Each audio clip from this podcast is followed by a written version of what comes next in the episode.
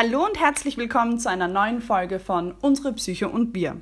Mein Name ist Denise und ich freue mich, dass ihr wieder dabei seid. Das heutige Thema heißt Angst. Was ist Angst? Woher kommt die? Was für Ursachen gibt es und was für ähm, Angststörungen gibt es?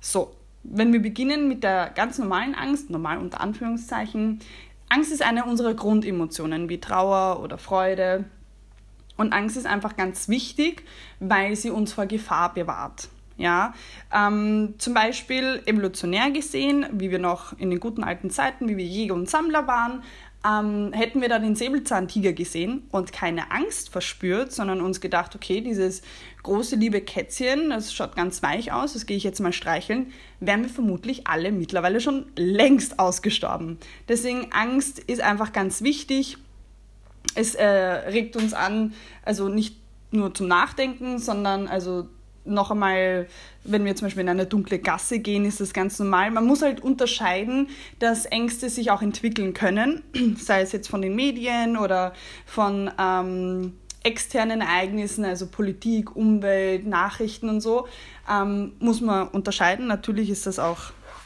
kultur- und zeitabhängig.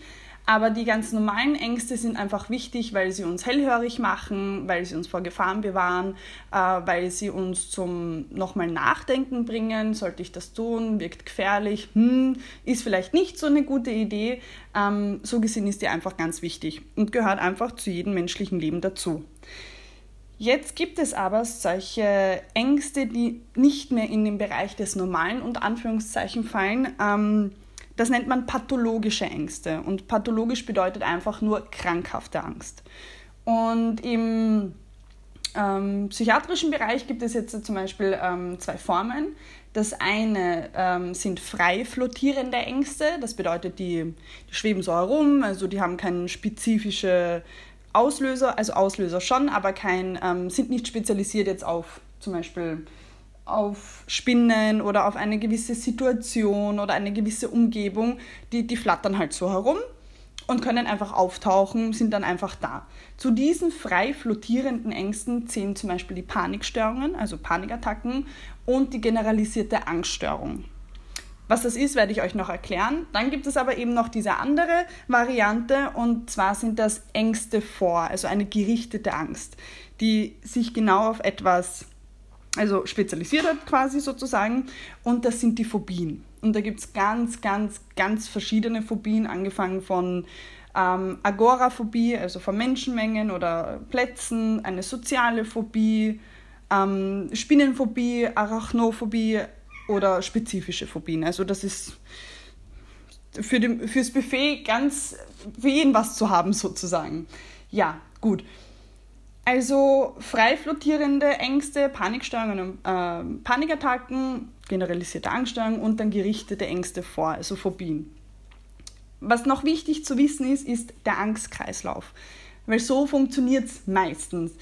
Beim Angstkreislauf ist am Anfang ein Auslöser. Das kann ein Gedanke sein, das kann eine körperliche Veränderung sein, das ist ganz individuell.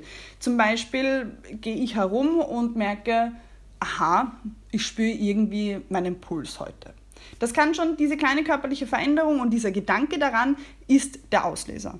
Dann gehen wir weiter zur Wahrnehmung im Angstkreislauf. Nach dem Auslöser kommt die Wahrnehmung und ich denke mir dann, okay, komisch, warum, warum spüre ich den und irgendwie spüre ich den nie und irgendwie stimmt was nicht. Also meine Wahrnehmung festigt sich dann genau auf dieses Symptom oder auf diesen Gedanken das geht dann weiter zur Gedankengefahr. Also, okay, gut, ich, ich spüre meinen Puls und komisch, das ist nie so, vielleicht habe ich was, irgendwie irgendwas passt was nicht. Keine Ahnung. Man bekommt Angst. Das ist die dritte, also die vierte Stufe. Auslöser, Wahrnehmung, Gedanke, Gefahr und Angst.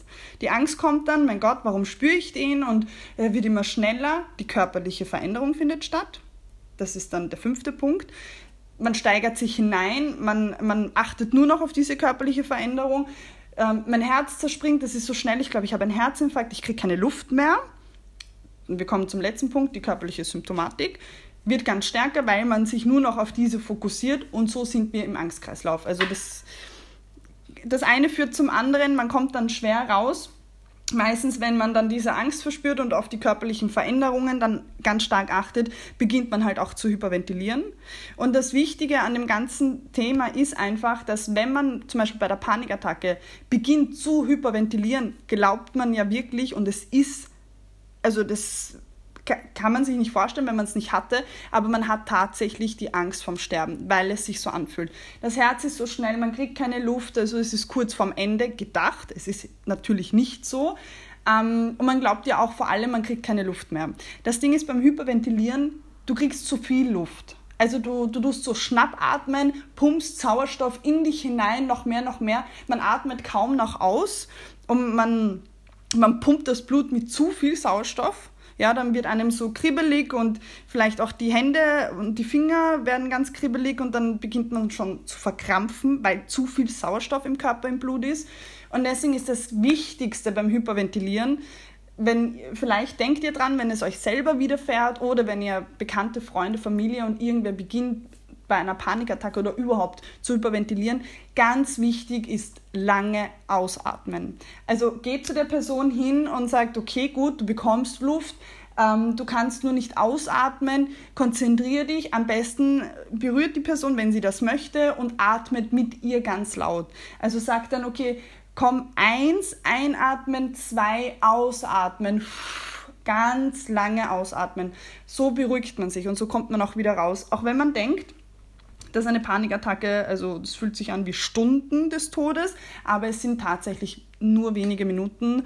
Ähm, es ist trotzdem ein ganz erschreckendes Erlebnis und das Gefährliche an dem Ganzen ist bei der Panikattacke oder Panikstörungen, wenn das öfter passiert, bekommt man eine Angst vor der Angst. Also dann hat man schon Angst, dass es wieder passiert.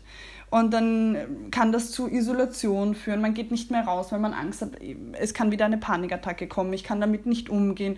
Ich traue mich nicht mehr U-Bahn fahren, weil ich kann da dann umkippen. Ja, also bei diesen frei flottierenden Angststörungen wie der, ähm, wie der Panikattacke oder generalisierten Angststörungen ist ausschlaggebend, dass die einfach auftauchen, meist nur wenige Minuten dauern. Und sie sind für diesen Menschen nicht zu verstehen in der Situation, weil man sich denkt, okay, gut, diese Angst jetzt, das Angstgefühl, das passt nicht. Also es gibt keinen Auslöser, es ist hier keine Gefahr, es ist einfach ähm, nicht greifbar. Also das ist auch ganz, ganz wichtig, dass es im, wenn man das jetzt objektiv sich anschaut, dass es nicht wirklich eine Gefahrsituation ist und trotzdem diese Ängste kommen. Angstattacken oder generalisierte Angststörungen sind halt ganz, ganz schlimm, weil es ähm, die Lebensqualität so einschränkt, weil man sich nicht mehr rausgehen traut, weil man ähm, sich zurückzieht, nicht mehr redet, sich vielleicht auch komisch vorkommt mit, mich versteht keiner, ich weiß schon, es ist ein schöner Tag, keine Ahnung, ich habe trotzdem Angst, dass ich wieder eine Angstattacke bekomme oder eine Panikattacke und dann zieht man sich halt zurück. Deswegen ist das ein ganz, ganz großer Leidensdruck, wenn man ähm, an so etwas erkrankt ist. Ja, jetzt kommen wir noch zu den gerichteten Ängsten, also die Ängste vor etwas Bestimmten, einem Objekt oder einer Situation, also eine Phobie. Ähm, es gibt alle Arten von Phobien, wirklich. Da, ich kann euch aufzählen noch und nöcher. Bei den meisten wird man sich denken, das ist doch unmöglich, wie kann man vor Käse zum Beispiel eine Phobie haben. Es ist jetzt gar nicht, wenn, man, wenn ich euch das erkläre, dann werdet ihr auch, glaube ich, ein besseres Verständnis haben, weil ähm, die Ursache ist natürlich multifaktoriell. Das bedeutet einfach, viele Faktoren sind zu berücksichtigen. Meistens ist eine Phobie ähm, quasi das Produkt von einer frühkindlichen äh, traumatischen Erfahrung, kann natürlich auch später stattfinden. Es können natürlich auch andere Gründe sein. Also das kann ich nicht verallgemeinern, das ist individuell, da muss man mit den Menschen reden, dann weiß man es. Aber wenn ihr jetzt selber sagt, okay, gut, ich habe tierische Angst vor Spinnen oder ähm, ich weiß nicht, also wirklich vor allem zum Beispiel vom Fliegen. Ich habe ganz, ganz starke Flugangst, eine richtige Phobie, ich kann, ich kann nicht fliegen. Dann können das mehrere Gründe sein. Es kann sein, dass man zum Beispiel als Kind etwas Schlimmes miterlebt hat, zum Beispiel äh, hat man in den Nachrichten was gesehen oder ähm, ein Bekannter ist äh, beim beim Fliegen verunglückt oder man hat selber die Erfahrung als Kind gemacht, einen ganz turbulenten Flug und hat nicht genug Sicherheit von der Begleitperson oder dem Elternteil in der Situation bekommen und hat einfach wirklich ähm, Angst um sein Leben gehabt, ganz, ganz tief Angst äh, gespürt einfach. Und das hat zu dem traumatischen, zu dieser traumatischen Erfahrung geführt und die hat sich dann so entwickelt, dass man zum Beispiel eine Flugphobie hat. Kann aber auch sein, eben, dass ähm, weiß nicht, der Bruder von der Mutter bei einem Flug, also bei einem Flugzeugabsturz verunglückt ist, die Mutter ganz stark eben getrauert hat und das Kind bekommt das natürlich mit und kann dadurch durch diese Erfahrung eine Flugphobie entwickeln. Weil, okay, Fliegen ist gefährlich, weil Fliegen macht meine Mutter so traurig, wegen dem ist das und das passiert. Also es ist wirklich individuell, da kann man nicht verallgemeinern, aha, man hat Angst oder man hat eine Phobie, weil das und das passiert ist. Das ist wirklich menschenabhängig es ist halt nur so, dass meistens, also eine Phobie entsteht nicht ohne Grund. Es gibt immer einen Grund und den kann man dann halt in Psychotherapie sehr schön ausarbeiten und auch lernen, damit umzugehen und eventuell löst sie sich auch auf. Wenn man jetzt ähm, wegen einer generalisierten Anstörung oder Panikattacke oder einer Phobie zur Psychotherapie geht, kann es sein, dass man ähm, begleitend eben Antidepressiva bekommt. Das ist, weil sie einfach, ähm, die haben jetzt weil sie eine beruhig nicht beruhigende Wirkung, weil sie sedieren nicht, aber sie sind ähm, angstlösend. Kann sein, mehrere Antidepressiva sind angstlösend. Das ist natürlich dann abhängig der, der Psychiater oder die Psychiaterin.